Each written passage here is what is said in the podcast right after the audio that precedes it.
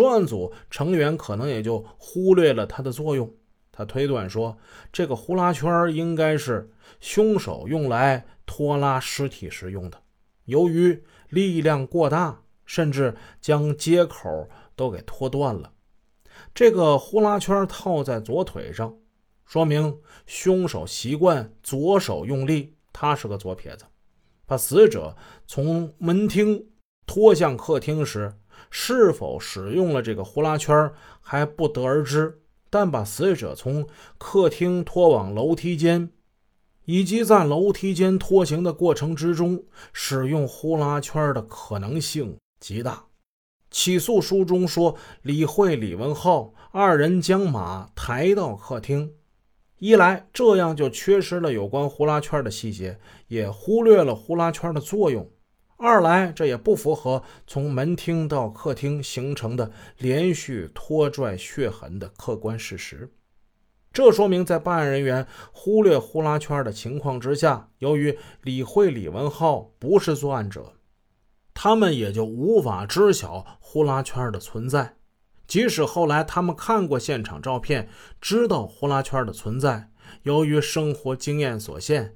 也无法说出这一物件的拖拽作用。此外，客厅东南角的立式空调前还遗留了一件蓝格西服，上面有被刀刺穿的破口。这一细节，作为杀人凶手的李慧、李文浩，他们从未提及过。第八，尸检报告对于作案凶器的认定是正确的。作案工具的特征应当是刀尖刃薄，背厚，是一把长而较重的宰生刀，而非普通的菜刀和其他的家用刀具。尸检报告认定死者创口反映出刺、切、砍的损伤特点。分析结论：这是一把宽四厘米、长二十五厘米左右。刀背厚四毫米，具备一定质量的单刃刺器，比如说宰生刀，这个认定是完全正确的。李慧家中不可能有这样的刀，那么这把刀显然是凶手有备而来带过来的。起诉书中按照李慧的供述说，他从厨房拿了一把刀。在案卷中，李慧对于这把刀的供述是菜刀。宽三四公分，长二三十公分。凭菜刀的锐利程度，无法形成刺穿手掌的创口，更不可能形成一刀剁下就几乎砍断脖项的整齐切口。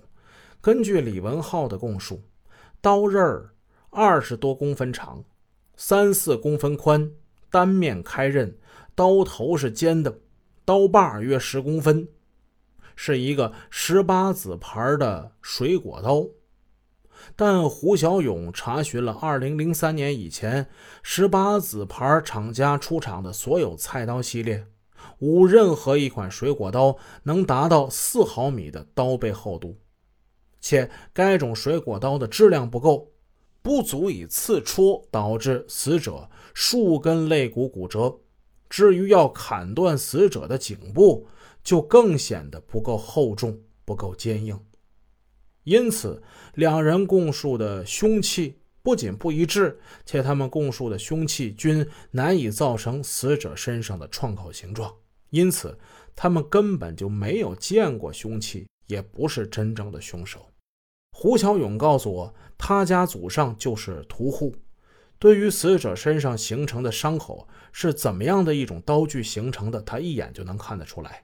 马朝辉身上的刀伤，就是千百年来老百姓惯用的杀猪刀形成的。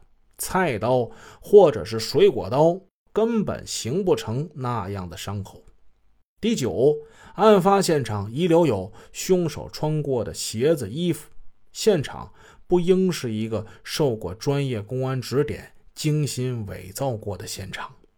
警方在勘验现场时，提取了李慧的一只苹果牌女士左脚旅游拖鞋，这只鞋上沾有血迹。